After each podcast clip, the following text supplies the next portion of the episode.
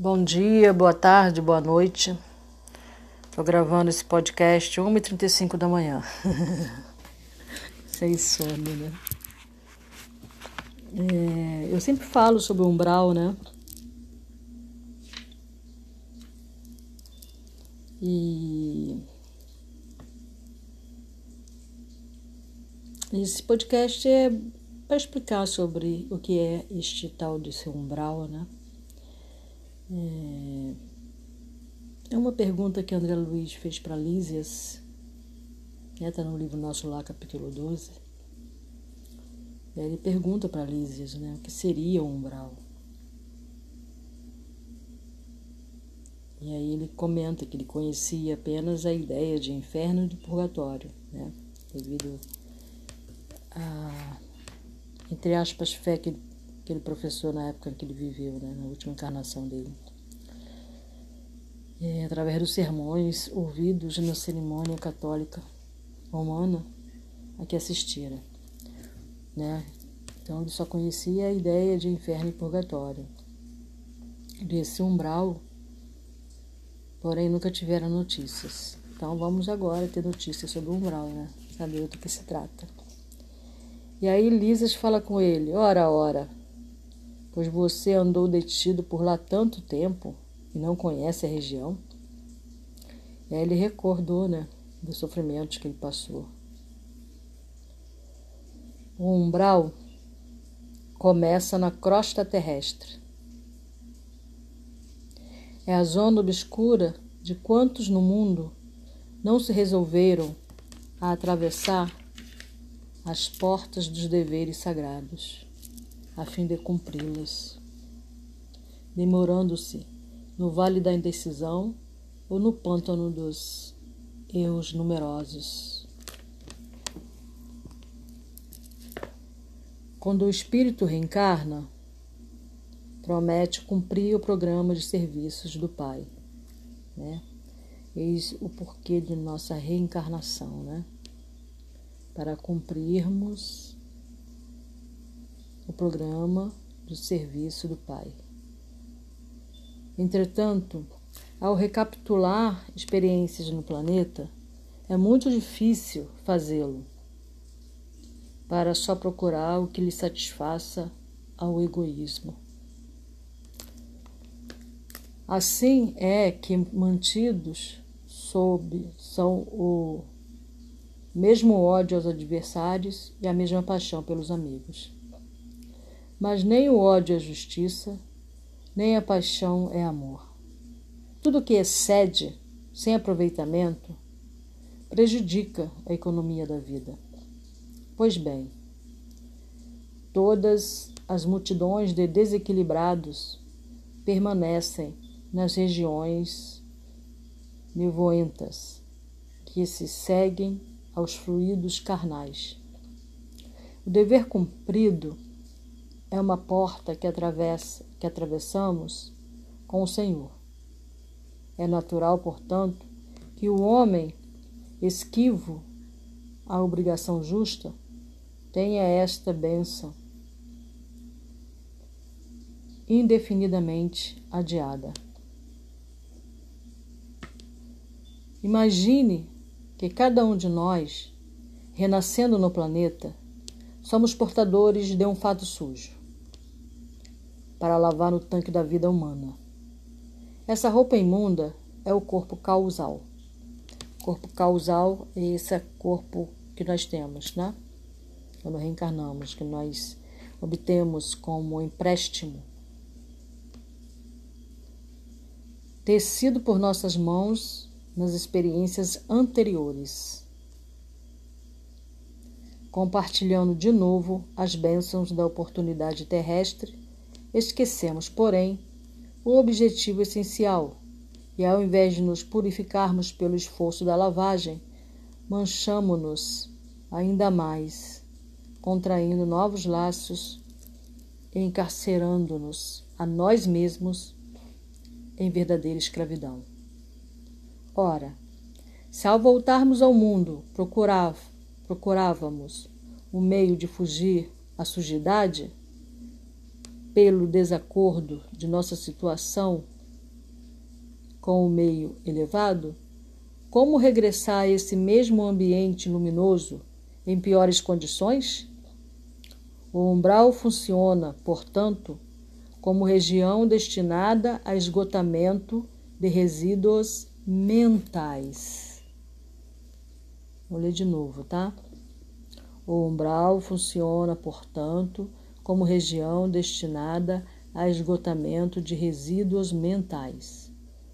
Uma espécie de zona purgatorial, onde se queima a prestações o material deteriorado das ilusões que a criatura adquiriu por atacado, menosprezando o sublime ensejo de uma existência terrestre.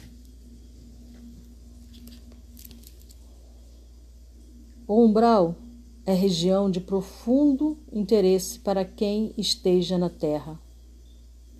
Concentra-se lá tudo o que não tem finalidade para a vida superior. E note você que a providência divina agiu sabiamente, permitindo-se recriar-se tal departamento em torno do planeta. Há legiões compactas de almas irresolutas e ignorantes, que não são suficientemente perversas para serem enviadas a colônias de reparação mais dolorosa nem bastante nobres para serem conduzidos a planos de elevação.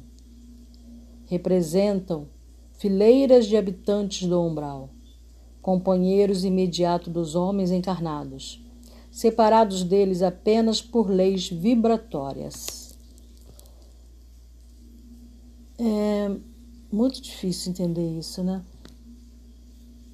separado apenas por faixa vibratória. Então, o umbral está no próprio planeta, né?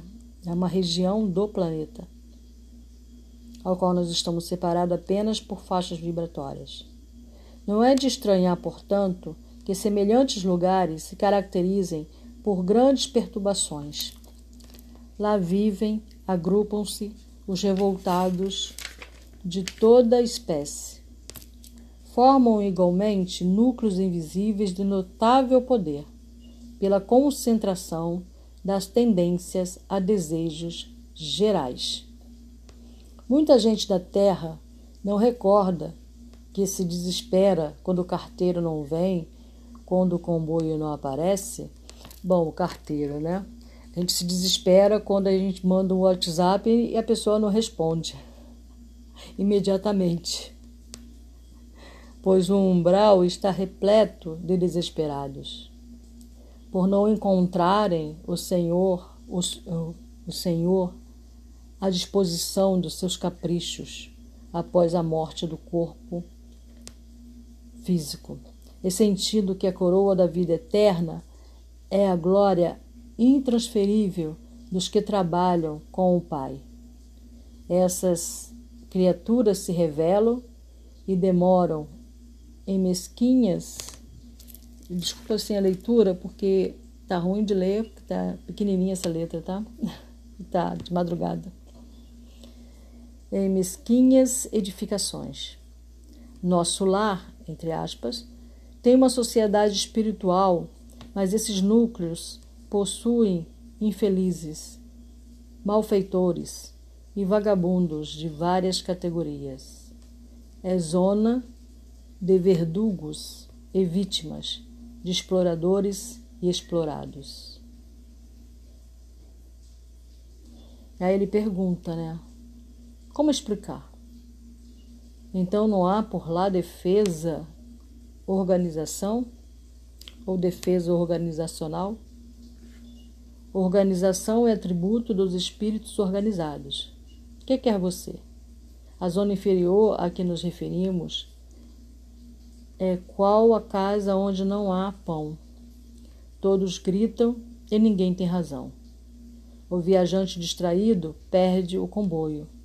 O agricultor que não semeou não pode colher.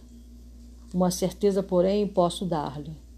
Não obstante as sombras e angústias do umbral, nunca faltou lá a proteção divina.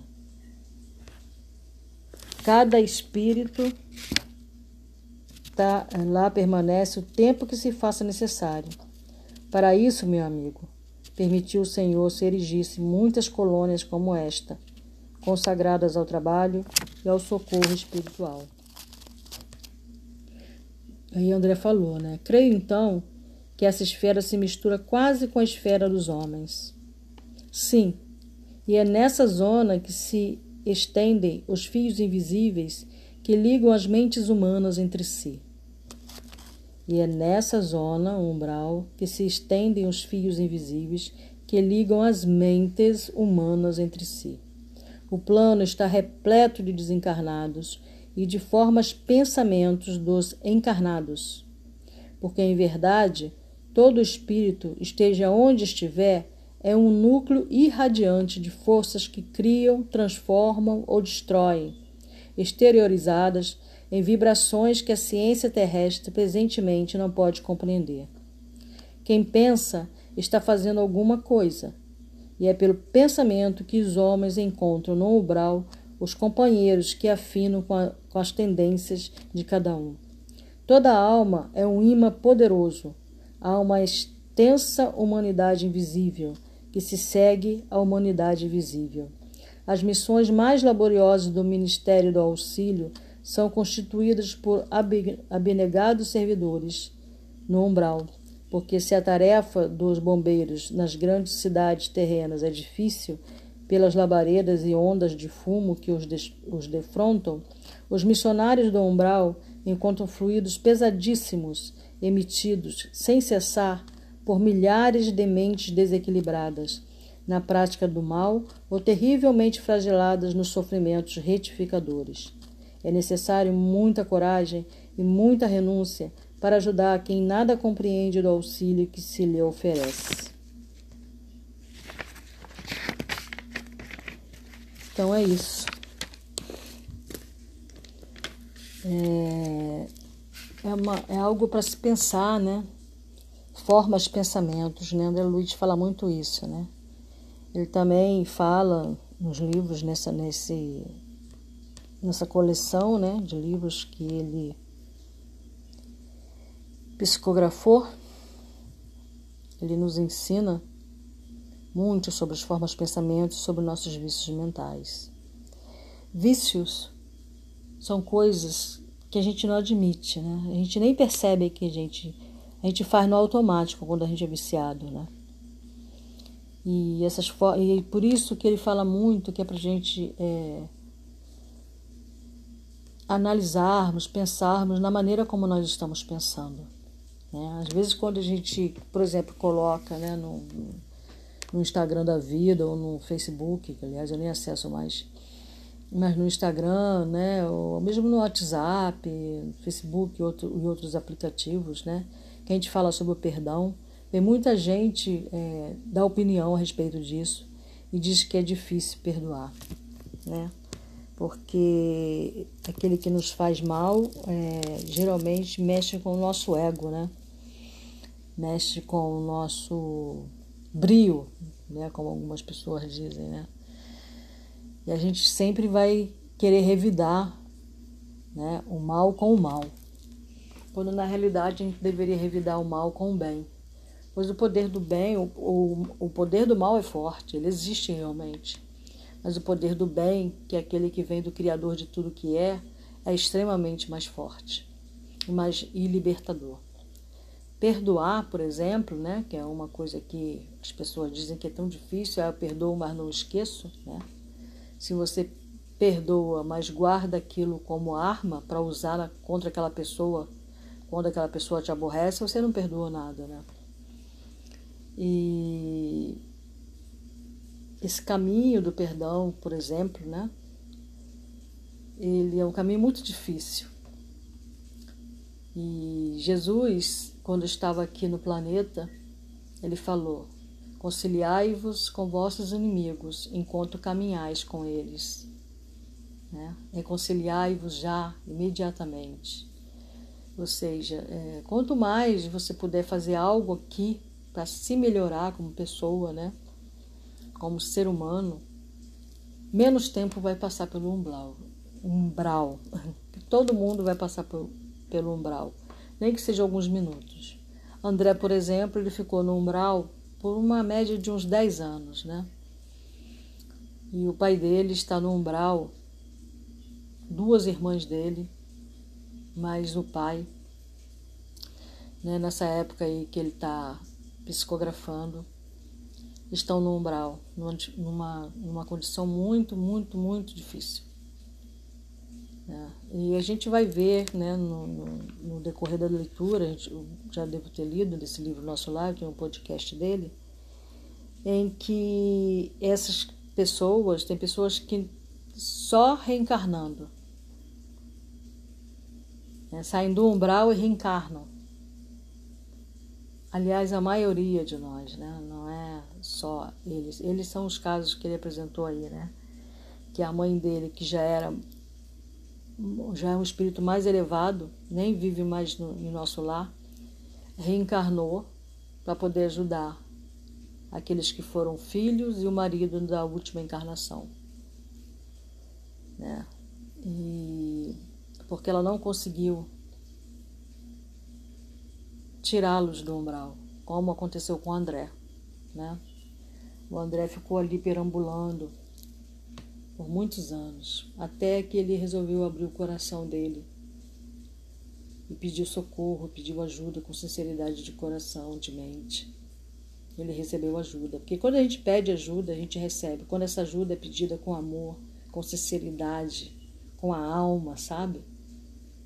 De dentro mesmo, uma vontade, né? Uma vontade ferrenha de mudar o próprio caminhar não para obter riqueza, né? A gente pensa, é, ah, a gente quer que abra os caminhos, né? O que, que, que é abrir os caminhos, né? A maioria de nós pensa em termos financeiros, em termos de ter uma casa bonita, em termos de ter carro, em termos de ter moedas, né?